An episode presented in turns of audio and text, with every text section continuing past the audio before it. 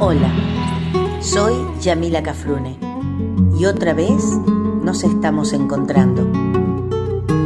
Vos desde tu casa y yo desde la folclórica de Nacional. Porque juntos, vos y yo, hacemos Contame una historia.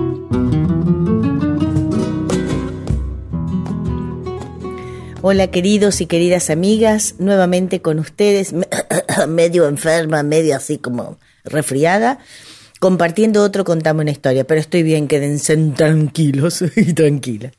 Mi programa es un programa histórico musical en donde nos vamos a encontrar con historias de antes y de ahora, grandes y pequeñas historias, de la vida cotidiana y de la extraordinaria, de hombres y mujeres como vos y como yo, y de aquellos y aquellas que sobresalieron, que fueron excepcionales. También historias de las cosas que nos rodean y que, sobre todo, hacen a nuestra identidad, a nuestro sentido de pertenencia a la América Grande, que alguna vez fue el sueño de muchos y de muchas, y por qué no, que aún sigue siéndolo. También vendrán al final, y hoy más que nunca, van a haber varias, las chapitas de la historia, que tendrán ese sabor a infancia y a recuerdos. Dicho esto como presentación, primera tos, vamos al primer bloque de canciones del día de hoy.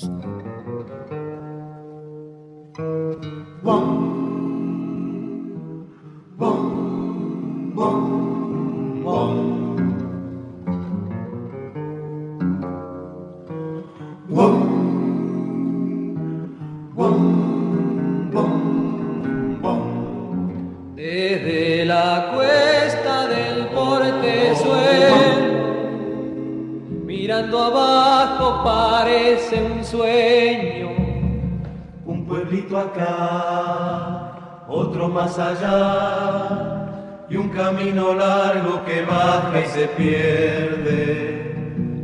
Un pueblito acá, otro más allá y un camino largo que baja y se pierde. Hay un ranchito sombreado de higuera y bajo un tala durmiendo un perro. Al atardecer, cuando baja el sol, una majadita volviendo del cerro. Y al atardecer, cuando baja el sol, una majadita volviendo del cerro. Paisajes de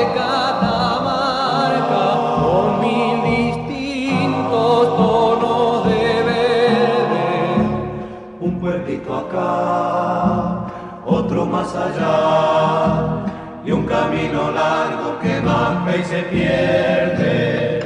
Un pueblito acá, otro más allá, y un camino largo que baja y se pierde.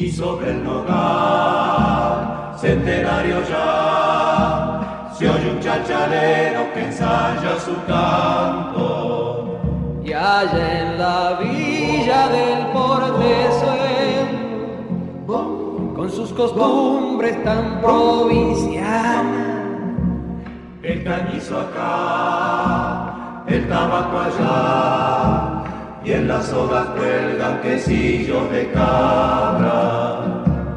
El cañizo acá, el tabaco allá, y en las sogas cuelgan quesillos de cabra. paisajes de Catamarca, con mil distintos tonos de verde. Un pueblito acá, otro más allá, y un camino largo que baja y se pierde.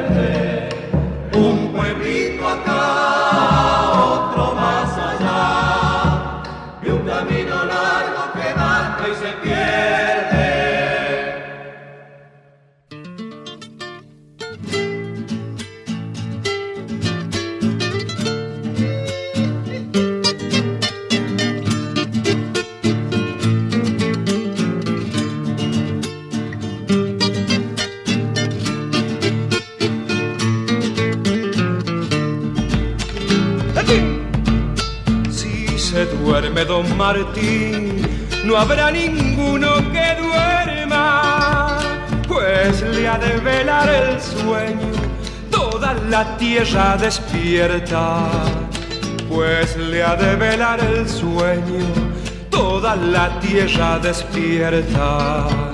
Que monten los infernales la guardia de las estrellas y los ponchos colorados cubran toda la frontera y los ponchos colorados cubran toda la frontera. Corazón de Guayacán, ay Martín Miguel de Güemes, por la falda de los montes baja tu nombre a machetes. Por la falda de los montes baja tu nombre a machete.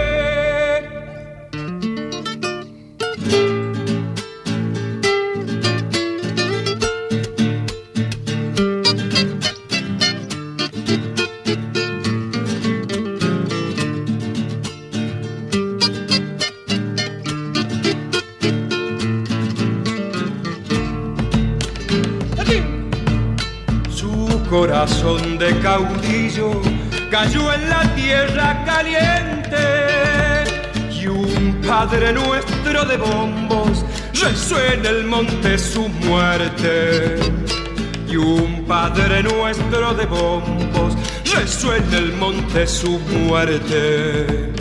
Porque los gauchos de Salta, los gauchos de Martín Güemes, llevaban cuando peleaban una zamba entre los dientes. Llevaban cuando peleaban una zamba entre los dientes. Corazón de Guayacán, ay Martín Miguel de Güemes, por la falda de los montes baja tu nombre a machetes.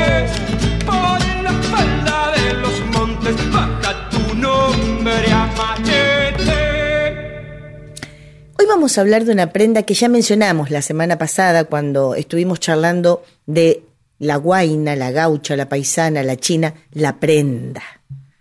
Y cuando hablamos de esta prenda de vestir, dijimos que solo eventualmente la usaba la mujer, que es casi exclusiva del varón, al menos en nuestro país.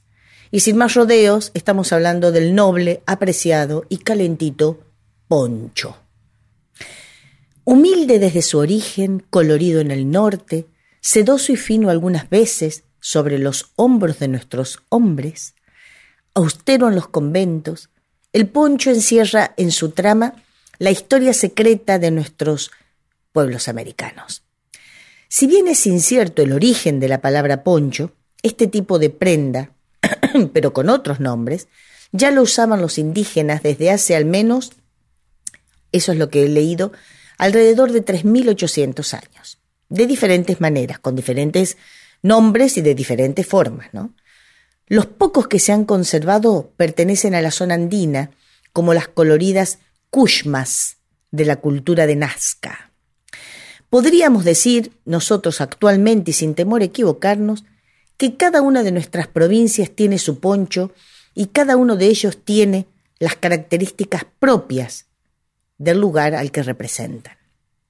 El poncho es una vestimenta que reúne dos características, ancestral y contemporáneo a la vez, al mismo tiempo que también atraviesa fronteras. Fue utilizado como abrigo y hasta como última prenda, porque en muchos de los pueblos originarios era costumbre que se envolvieran los cuerpos de los muertos con el poncho que les había pertenecido en vida. A lo mejor era uno, a lo mejor varios, pero el más característico de esa persona, con ese, ese le servía de mortaja, vamos a decir. También fueron objeto de, y abro comillas, protección, ya lo hablaré después en las yapas, les voy a decir cuándo fue un objeto de protección. Dicho esto de manera general, les diré que los primeros ponchos estuvieron hechos a mano, con técnicas que fueron siendo transmitidas de generación en generación, y que la materia prima que se utilizaba eran materias primas locales y absolutamente naturales. No nos olvidemos que estamos hablando de una prenda que ya estaba entre nosotros antes de que vinieran los españoles a estas tierras. Finalizo este bloque diciéndoles que el poncho es más que una prenda, refleja una forma de ser y de estar con la naturaleza y con las historias de las manos que lo tejen.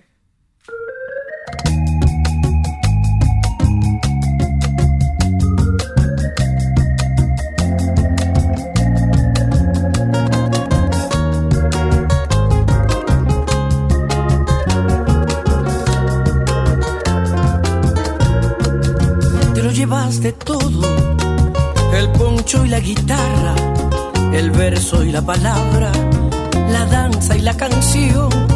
Habrá que ver la fiesta del cielo que ahora pisas, rodeada de tus incas que ansiaban oír tu voz.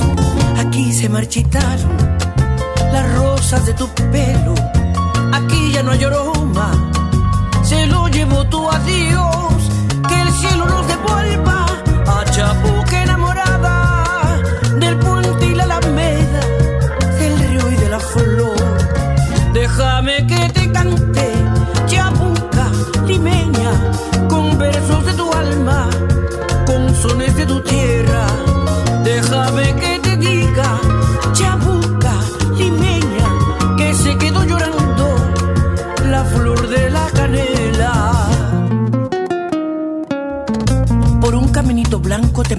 Con tu voz, con tu flor de la canela para cantársela a Dios. Te quedaste en las guitarras, estás en cada canción y en esta tu tierra peruana vivirás en su corazón. Aquí se marchitaron las rosas de tu pelo, aquí ya no hay aroma, se lo llevó tu adiós, que el cielo nos devuelva a Chapuque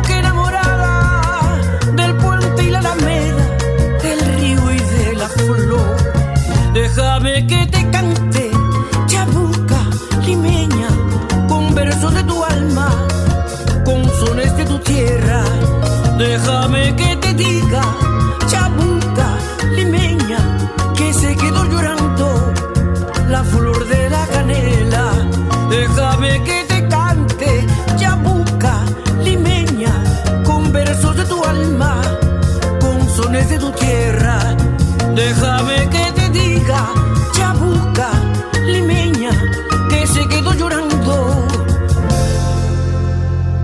flor de la canela.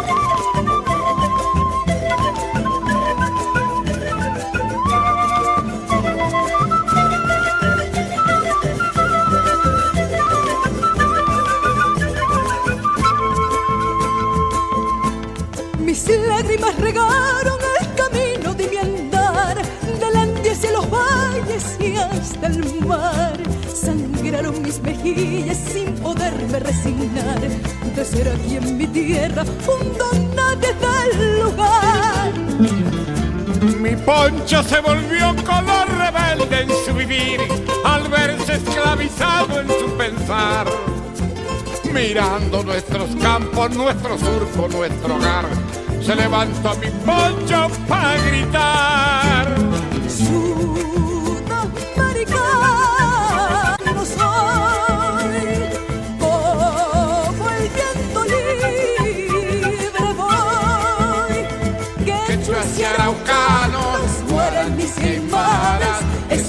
Despertar de hoy. quenas y charangos, bombos y zampoñas, es el nuevo canto de hoy. Sudamericano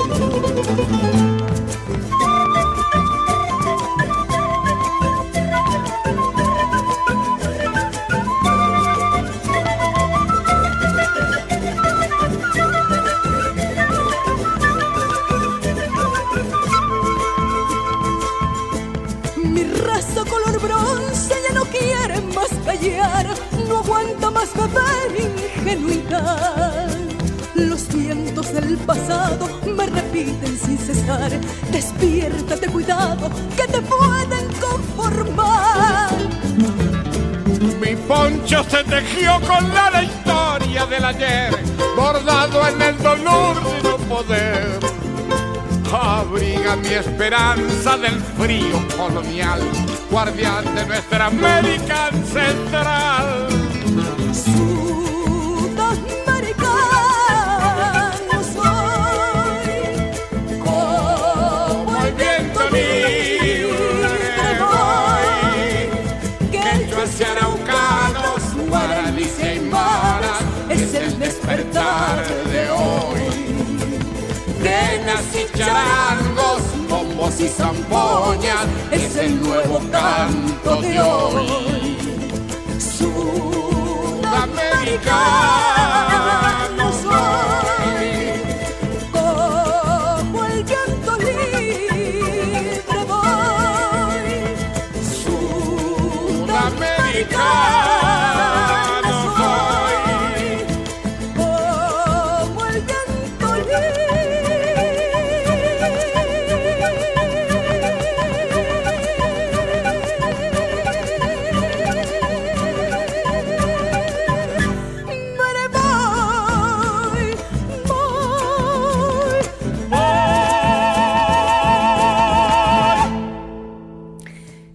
Ha sido para el gaucho el abrigo, el adorno, almohada, protección del brazo cuando le tocaba pelear, se lo envolvía en el brazo que no era el diestro, es decir, el, el- brazo hábil. Ya sea que fueras diestro, te lo envolvías en el izquierdo, y si eras zurdo, te lo envolvías en el, el derecho. Era la protección ante la posibilidad del tajo que te podía hacer el gaucho con el que te estabas peleando, o el hombre con el que te estabas peleando. Y los colores tuvieron y tienen un significado especial. Hasta se decía que correspondían a un código que burlaba las prohibiciones del colonizador. ¿Y por qué les digo esto? Porque durante el virreinato, por ejemplo, las tejedoras estaban obligadas a tejer según el gusto de la sociedad colonial. Es decir, les habían prohibido que les pusieran dibujos que los identificaran a las comunidades originarias, es decir, que ya no llevaran la iconografía indígena. Se les había ordenado eliminar lo mágico, los signos de la cosmovisión local, que los europeos llamaban el fetichismo. Así, por ejemplo, un poncho rojo regalado a un cacique, dice don Roberto Vega, lo consagraba como un gran guerrero, Por eso es el color, ¿no? Estoy hablando de un gran, un poncho rojo. En cambio, en la proyección folclórica se le atribuye el, el color rojo a la sangre que vertieron los patriotas, por ejemplo, en el poncho salteño, y las, eh, el moño rojo eh, es el luto por la muerte del guerrero. Entonces, imagínense, eso vino después, pero cuando se trataba de los aborígenes, el poncho rojo que se le regalaba a un cacique, como les, le- les decía antes, lo consagraba como un gran guerrero. Ahí va la significación o el significado de los colores. ¿Cuáles son las partes de un poncho? Yo se los voy a decir en criollo, se los voy a decir en un idioma que lo encontré, pero no encontré de qué idioma era. Capaz que ustedes me lo pueden decir. Tenemos el paño completo en sí mismo, que puede ser o de una sola pieza o de dos. El agujero por donde pasa la cabeza, que le denominan ñancal. Los flecos, que se les denomina chuñay. Los campos decorados con guardas o con franjas, que se los denomina huirín y los campos lisos, al que se lo denomina tué o tué. Y en cuanto a los colores, como ya les había dicho, eh, los hilos se van tiñendo con tintes naturales. Yo recuerdo cuando era directora del mercado artesanal de la provincia de Buenos Aires, oficina y mercado se encontraban en la calle 7 y 42, más o menos allá en la ciudad de La Plata, tuve contacto con varias de, de mis teleras, de, de, las teleras que trabajaban en el mercado artesanal, ¿no? Y que exponían y que vendían. Y ellas me contaban de dónde solían sacar muchos de los colores de en, en, dentro de los productos naturales para poder teñir la materia prima. Y por ejemplo, el color rojo lo sacaban de los ceibos o de una conchilla de río de mar junto con un color medio eh, violeta, lila, de la cáscara de la cebolla y de la nuez se obtenían diferentes marrones, del ruibarbo el color dorado, de algunos pastos y de la yerba mate el color verde, y ni hablar de lo que era la remolacha, ¿no? Con ese tenían un color rojo precioso. Así se siguen tiñendo muchas de las fibras hasta el día de hoy, con la salvedad de la existencia, obviamente en la modernidad, de las diferentes anilinas. Esto nos permite tener colores artificiales de los más variados, pero no es lo mismo, no es lo mismo. Se preguntarán entonces ustedes, con todo esto que lleva el tejer un poncho, ¿cuánto se tarda en, tejer una de estas prendas? Porque primero hay que esquilar la oveja, hilar la lana, lavarla, hilarla, teñirla y después tejerla.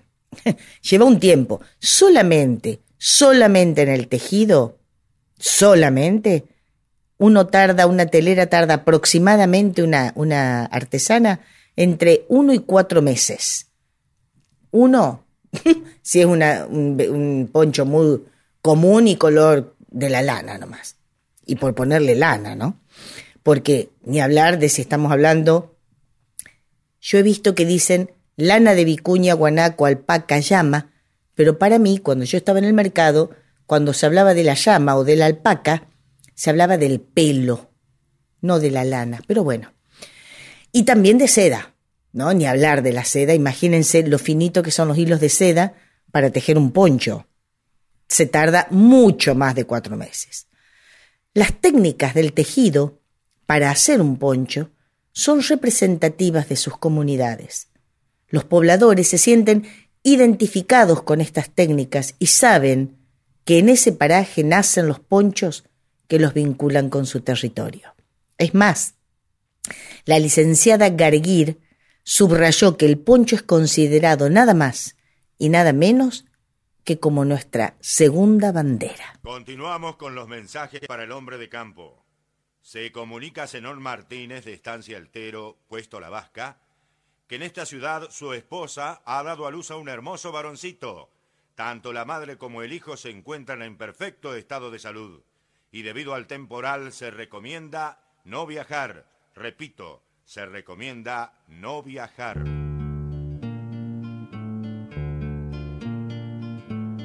Poncho de lona encerado, no me abandones ahora, que está nevando tupido y el viento sopla escarchado. Se me hace largo el camino por la noticia en la radio. Mi hijo nació en el pueblo, los dos me están esperando. Apures y no ese tranco, mientras se vea la huella que ha llegado el hijo mío, ya ha llegado el hijo de ella. El cielo está encapotado, igual me llueven estrellas, aunque no sienta las manos para acariciar la más bella. ¿Cómo no voy a llegar? Virgencita de la huella, no ha dejado de nevar y el sueño blanco me acecha. Siento en el pecho un dolor que me hiere como flecha, ansias de mi corazón por ver al hijo y a ella. ¿Cómo no voy a llegar si habrá aguantado temporal? Un hijo es algo vital, como el agua, como el aire. Ya no puedo respirar, tal vez mi aliento se escarche. No me vayas a fallar, y no seguí pa' adelante.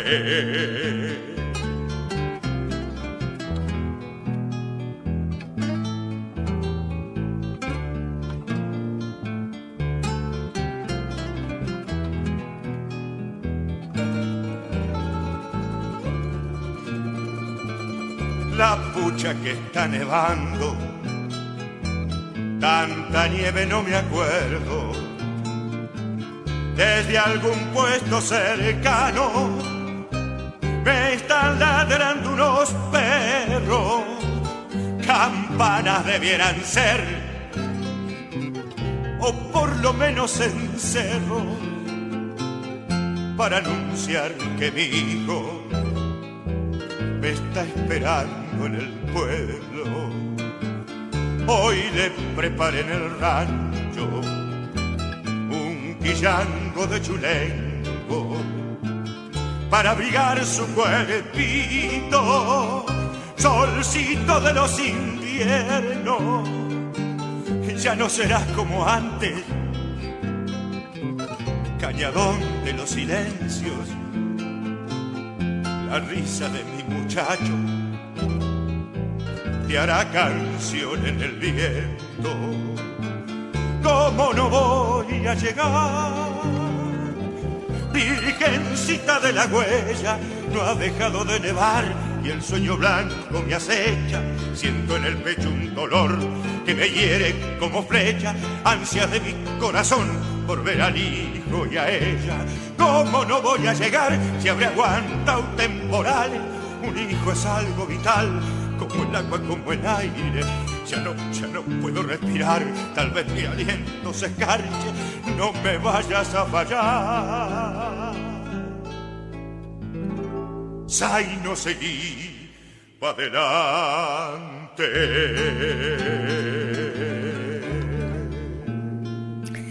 Ahora vamos a lo que más nos gusta o a lo mejor lo que estaban esperando, que era los diferentes ponchos y sus características. Les dije que había ponchos de todas las provincias o de casi todas. Se dice, por ejemplo, estuve averiguando que el poncho de Santiago del Estero es el único que no puede venderse y que es entregado personalmente a los presidentes de las agrupaciones gauchas. Yo no sé, nunca me compré un poncho santiagueño. Es más, no sabía que existía el poncho santiagueño. Yo pensé, ¿eh? ¿Está muy mal? ¿Está acá? Ah, más lejos. bueno, eh, me habla del micrófono. A este poncho, el santiagueño, se lo llama poncho atamisqueño. Está confeccionada con una lana, confeccionado, perdón, con una lana hilada muy finita y se usan tintes naturales del monte santiagueño, como el quebracho o el algarrobo. Y también les digo que se realiza en dos paños, que luego se unen con una costura decorativa o escondida. Les decía esto porque antes les había dicho que a veces se tejen ponchos en una sola pieza. En este caso, el atamisqueño se teje como una ruana, vamos a decir, y después se cose eh, para que adelante quede todo unido, se cose con esta costura decorativa o escondida. El poncho de La Rioja le rinde homenaje a uno de sus caudillos, a Juan Facundo Quiroga. Es por eso que lleva un moñito negro en la boca de, eh, en, en uno de los bordes o de los extremos de su boca, en señal de luto por la muerte de este caudillo. El poncho de Salta es muy rico en su significado porque es de color rojo, pero no es un color rojo común. Se habla de un color rojo sangre de toro, y se dice que cuando los españoles vinieron a América, trajeron una de sus, de sus costumbres más arraigadas, que era la corrida de toros. Primero lo llevaron para el Perú y luego lo extendieron a todo el territorio de la América. Cuando la banderilla del matador se clava en el animal, la sangre que emana es oscura y espesa. Bueno, de ese color es que estamos hablando que es el poncho salteño.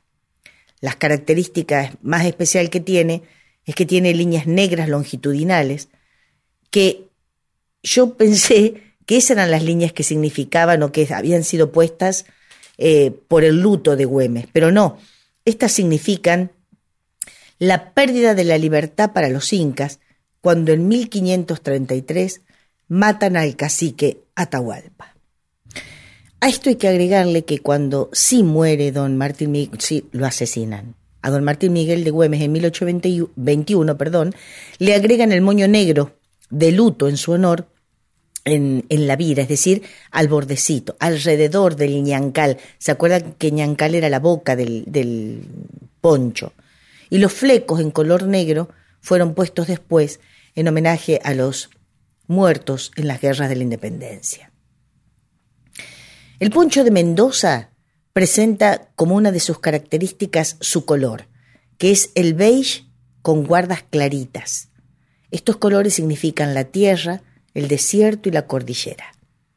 El poncho de la pampa o poncho pampa se presenta con la característica cruz pampa.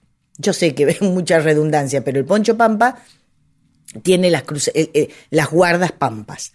Motivos que también los tenemos en la joyería artesanal, por ejemplo, ¿no? Es una cruz cuadrada que generalmente tiene, los bordes son dos o tres hileras. generalmente es una hilera gruesa o puede ser una gruesa y una más finita. Las tejedoras de la provincia de La Pampa son herederas de la cultura ranquel. Ellas realizaban ponchos con que se llaman ponchos de guarda atada y generalmente son de lana de oveja. Estos ponchos eran llamados macuñi, M-A-K-U-Ñ, macuñi, y se diversificaron en manos de las mujeres, que debían tejer uno por año para su hombre, quienes lo usaban como valor de trueque también.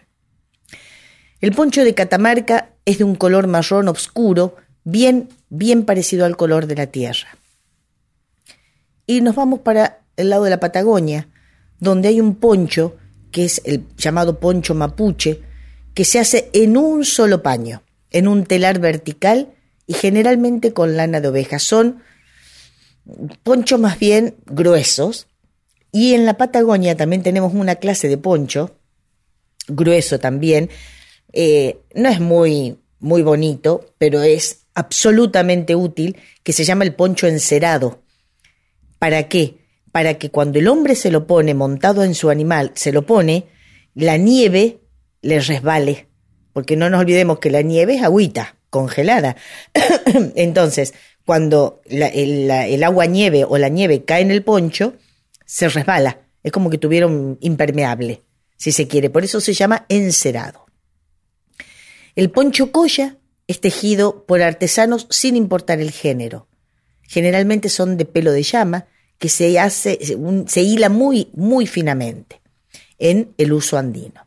Son bastante livianos, por, justamente por el pelo de la llama, pero no por eso menos calentitos.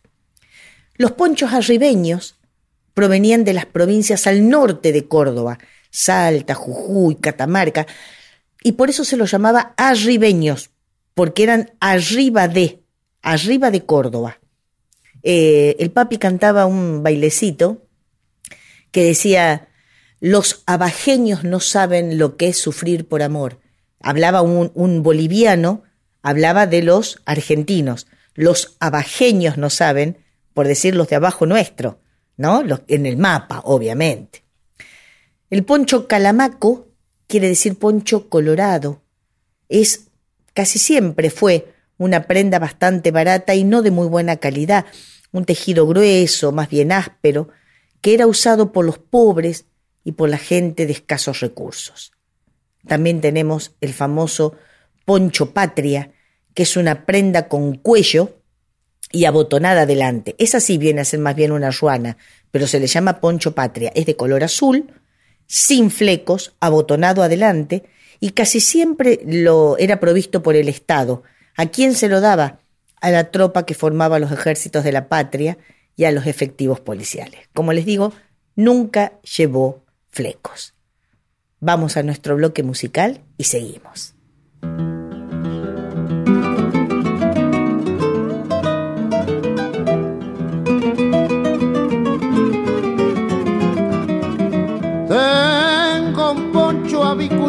Lo llamo el calamaco. Cuando hace frío lo saco y me lo tiro a un costado. Está todito agujereado con los flecos carcomido mas yo, mas yo no lo echo al olvido y ahí está sobre la cama. Lo hizo una vuelta mi mamá de rato a rato perdida.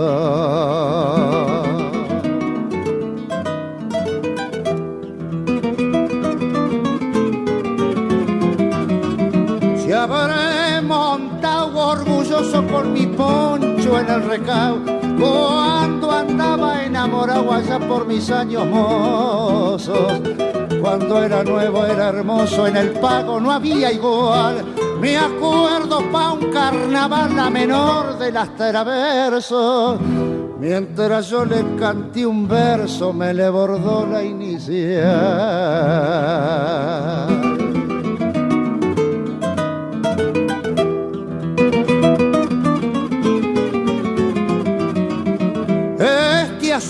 De agujereado a muchos les causa risa, pero a mí ni una sonrisa porque sé las que ha pasado. Cada agujero es un bordado que en mi vida de campero le hicieron lluvias pamperos y el filo de algún facón. Cuando en más de una ocasión me salvo de un entrevero.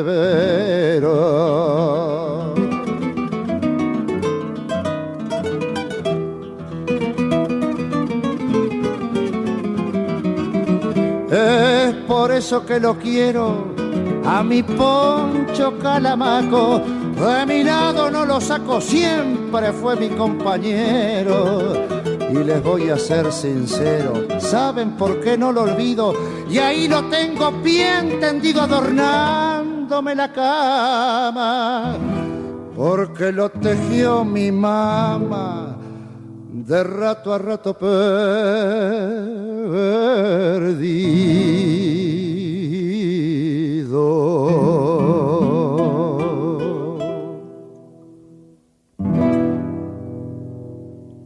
En Catamarca, los ponchos más famosos son los de las tejedoras belenistas. Valga la redundancia, de Belén de Catamarca. Muchos son de vicuña, otros son de lana de oveja, y generalmente son de los colores de la tierra, es decir, colores marrones, y son areche muy cotizados, muy cotizados. En toda la República Argentina, decir que tenés un, poncho tejido por las tejedoras belenistas, eh. ¡Qué bárbaro el tipo, qué poncho que tiene! Es bueno recordar aquí, hablando de las tejedoras, que nuestras tejedoras, las más tradicionales, aprendieron las técnicas de tejido mirando a sus abuelas y a las madres.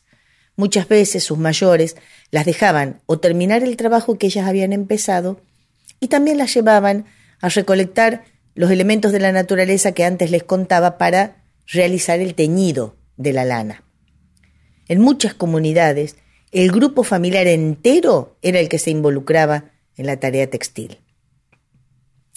Hablando del tejido, este arte era predominante de las mujeres, de las mujeres artesanas. Eso lo podemos ver en las provincias de la Patagonia, por ejemplo, donde los mapuches por cultura, las mapuches, perdón, por cultura, son las encargadas de tejer en huitral, huitral, que es el telar vertical, que yo les decía que se teje en una sola pieza. Y ahora vamos a empezar, porque son muchas, con las yapitas. Y les decía a Seba, que es mi compañero de grabación, que me estaba diciendo cosas y yo decía, estas son las cosas que se pierden en un programa en vivo, ¿no? Por tener un programa grabado, valga la redundancia. Pero bueno, vamos a hablar de nuestras yapitas, que van, como les digo, a ser varias. Existen escritos antiguos que establecen que el poncho, miren todo lo que se dice del poncho, primero que no lo llevaba la mujer, sino que era prenda casi exclusiva del varón. Dicen que el poncho no se debe revolear. Hay que decirle a la Sole. Hay que decirle a la Sole. No, el poncho no se debe revolear. Estas son como, a ver, el ABC del lenguaje del poncho o de lo que se debe o no se debe hacer con el poncho. bueno, no se debe utilizar con el ñancal, es decir, con la boca atravesada. Es decir, la parte más larga tiene que ir para adelante y las partes más cortas hacia los hombros, no al revés, como suelen ponerse algunos grupos, algunos conjuntos musicales. Pero porque queda más lindo, nada más, por una cuestión. Debe doblarse siempre de una manera determinada. Eso me lo enseñaron a mí la gente de Juan de los Santos Amores, por ejemplo. Ellos me decían eso. Debe usarse con los flecos hacia el exterior. Debe colocarse sobre el hombro izquierdo y nunca sobre el derecho. Cuando lo llevas doblado, ¿no? Siempre sobre el hombro izquierdo. Y principalmente, nunca debe utilizarse como chiripá. Acá yo esto nunca lo había escuchado. Yo siempre vi que el poncho era utilizado muchas veces como chiripá. Y el chiripá, ¿qué es un chiripá? Mamita querida. Bueno, el chiripá es lo que se ponen arriba eh, de los calzoncillos cribados. ¿Viste que eran como unos pantalones blancos con puntilla? Bueno, arriba del chiripa, del calzoncillo cribado se ponían el, para mí era el poncho, siempre fue el poncho. Cuando yo leí esto dije, lo voy a decir, pero no lo considero que sea así. Se ponían ese poncho y se lo ataban con una faja y los que eran más ricos, bueno, con alguna rastra. Yo te voy a mostrar después, busquen los dibujitos. Otra de las chapas. La clave para saber si un poncho está bien hecho, escúchate esta, es que debe atravesar unos 30 centímetros por la boca de un anillo cualquiera. Claro, pero eso los que son finitos. Le llega a poner un poncho calamaco, no lo usan. Eh, no, eh, bueno, hay una historia que acá viene la parte que yo les decía de eh, protección, entre comillas, de lo más interesante, que está relacionada con nuestro prócer, nuestro padre de la patria, o al menos uno de ellos, con don José de San Martín. ¿Se acuerdan que al comienzo les dije? No, bueno, el poncho mendocino está confeccionado imitando la manta de luz de San Martín. Y ustedes me van a decir, ¿qué era la manta de luz? Bueno, cuando el general San Martín estaba por cruzar la cordillera, allá en Mendoza hay un lugar que se llama La Consulta. Ahí es donde él se juntó con varios representantes caciques de las tribus originarias para consultarles, para pedirles autorización para pasar por esas tierras para Chile. Por eso el lugar se llama La Consulta. Bueno, esto fue en 1816. ¿Se acuerdan cuando era más o menos el Congreso de Tucumán, que San Martín, que estaba preparando, que se iba para Chile, les decía, muchachos, a ver si apuran la declaración de la independencia porque yo tengo que cruzar con un ejército de un país independiente. Bueno, en 1816 les digo, eh, cuando él se reúne con otros, con varios caciques, entre ellos estaba el cacique Ñan Cuñán, que eh, era el, elegido en representación de 50 caciques más, que le obsequia este poncho especial, ya que el cacique consideraba a San Martín como un, abro comillas, hombre de luz. Además le habían dicho que lo iba a proteger, y si mal no tengo entendido, una, Eh, este poncho está en una vitrina, por supuesto, se exhibe en el Museo del Bicentenario o en la Casa del Bicentenario en Capital Federal. Así que el poncho mendocino, que es un poncho clarito con guardas un poquito más oscuras, imita la manta de luz regalada en la consulta por el cacique Ñan Cuñán a nuestro padre de la patria.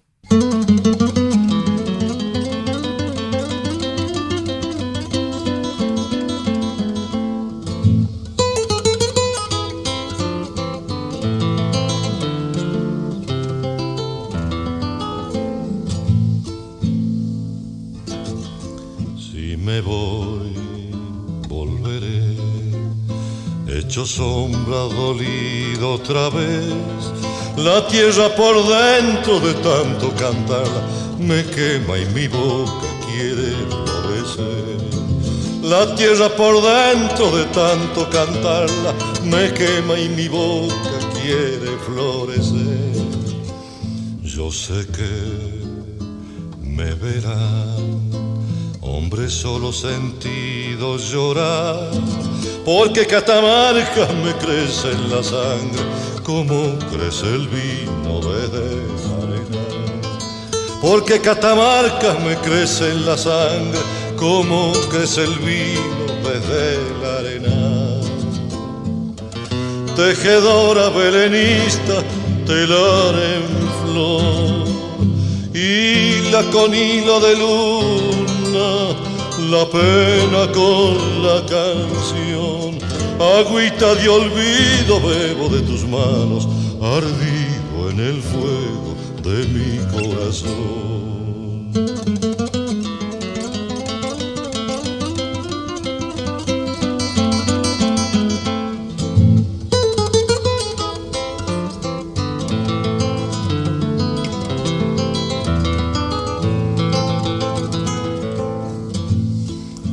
Hombre que por andar llena su alma con la soledad, siente a Catamarca sus viejos rastojos, la canta, la nombra para no llorar. Siente a Catamarca sus viejos rastrojos, la canta, la nombra para no llorar.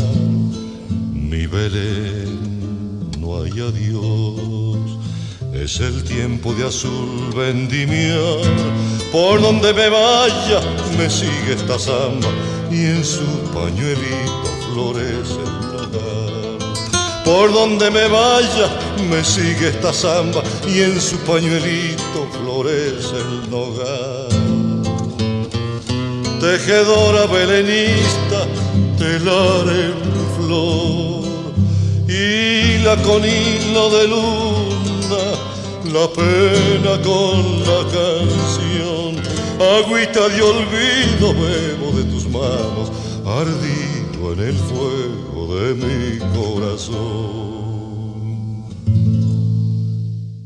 Seguimos con las chapitas, que han sido varias, pero porque no tenía forma de hilarlas con el texto de todo el, el- el programa. Entonces prefiero hacerlas así, como pedacitos, ¿no? Como cuentitos cortitos, chiquitos. Entre los hombres históricos de nuestra patria, Dorrego, por ejemplo, hizo flamear su poncho azul y blanco atado al campanario de la Merced. Y Urquiza, luego de la batalla de Caseros donde se enfrenta con el restaurador, se calzó el poncho blanco para entrar en Buenos Aires como mensajero de paz. Les cuento que otra yapa, que nuestros ponchos eran tejidos por nuestras artesanas, como lo sabemos, pero cuando los ingleses tuvieron la revolución industrial, los ingleses que de pavotes en los negocios no tienen nada, no tuvieron, no tienen ni no tendrán nada de pavotes, dijeron, ¿qué les podemos llevar a los, a los criollos para seguir haciendo el, negocio? Bueno, ¿se acuerdan cuando hablamos de la- del mate que dijimos que habían hecho una copia de la pava nuestra y que no les fue bien porque lo- los criollos la abollaban, porque les gustaba más abollada? Bueno, lo mismo hicieron con los ponchos. Dijeron, ya que estamos en la revolución industrial y tenemos las máquinas tejedoras industriales, tejieron ponchos. De seda principalmente, de algodón, de lana, pero les hicieron diseños propios o imitaban nuestras telas. Bueno, Estos ponchos fueron fabricados de manera industrial desde 1825 hasta aproximadamente 1930. Así que era muy, muy probable que alguno de nuestros hombres de campo, bien criollos, bien criollos, tuviera un poncho que dijera Made in England. Ay, mamita. Hubo ponchos, otra de nuestras chapas, de cuero sobado, como el cuero sobado es un cuero pelado y trabajado. bueno, otro día les explicaré la, técnica del sobar, pero ablandado si se quiere, como el increíble y famoso poncho blanco que le perteneció a quien ya hablamos, del general Urquiza, que era muy suavecito y, liviano como una mantita. ¿eh? También está el poncho ranquel que vistió el cacique Mariano Rosas y que cuando cayó vencido le regaló al coronel Mansilla. Eh, también eh, uno de los que le obsequiaron con franjas de seda en degradé del rojo a don Juan Manuel de Rosas y fue precisamente bajo su autoridad, bajo la autoridad del restaurador, cuando se incorpora el poncho al área ciudadana, tanto el colorado, que era emblema federal, como el poncho celeste, que era el que identificaba a los unitarios. Y acá les tengo que contar otra cosita. Cuando vamos a, Uruguay, en la parte histórica, los celestes eran los, los blancos y los colorados eran, eh, los colorados eran los contrarios a rosas. Nada que ver con acá en la Argentina, con el, en la Confederación porque acá los colorados eran los de rosas. Allá en Uruguay los colorados eran los contrarios a rosas. Y los blancos eran los favorables o los que estaban a favor de rosas. Los blancos, uruguayos, tienen un poncho celeste y blanco, que yo tengo el honor de que me lo hayan regalado cuando fui a cantar a, la fiesta de la patria gaucha en Tacuarembó. Así que tengo un poncho uruguayo celeste y blanco. Así que bueno, con esto les he dado un pantallazo general y más bien yapístico de todo lo que eh, pertenece eh, o lo que hace al poncho. Pero para finalizar, les quiero decir que el telar es el lugar donde se hilvanan los anhelos, los secretos, las alegrías y las penas de las tejedoras y de los tejedores. Es un espacio de encuentro entre lo terrenal y lo divino un encuentro, un espacio de diálogo con uno mismo y con las historias presentes y pasadas de los pueblos, que son narradas mediante eh, el tejido, mientras se confecciona la urdimbre. En la trama de los ponchos se anudan pasajes de vidas, de herencia, de sentimiento, de memoria y de miles de historias que se reinventan cada vez que vestimos un poncho. Dicho todo esto, eh, sobre uno de los compañeros inseparables del hombre y actualmente de la mujer, y ya no solamente del campo, sino que se ha convertido en una prenda urbana y rural, nos queda despedirnos de la manera y con la copla habitual. Mas nadie se cree ofendido, pues a ninguno incomodo, que si canto de este modo por encontrar lo oportuno, no es para mal de ninguno, sino para bien de todos. Les pido disculpa por la voz, que estoy medio congestionada, pero traté de estar lo mejor posible para ustedes. Hasta el programa que viene, si Dios quiere.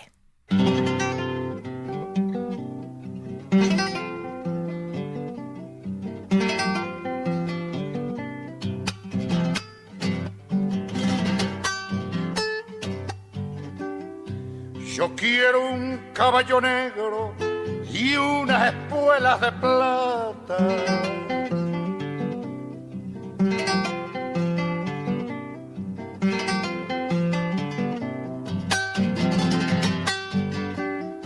Yo quiero un caballo negro y unas espuelas de plata para alcanzar a la vida que se me escapa, que se me escapa.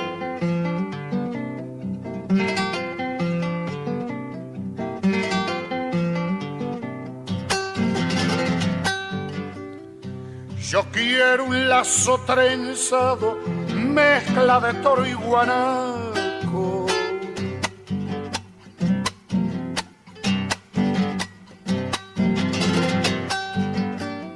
Yo quiero un lazo trenzado, mezcla de toro y guanaco, para enlazar esos sueños que se fugaron, que se fugaron.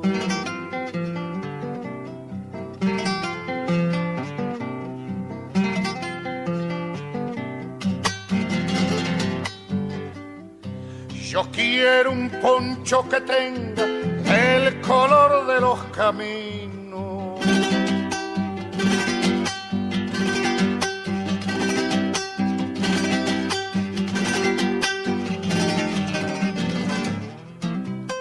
Para envolverme la noche de mi destino, de mi destino.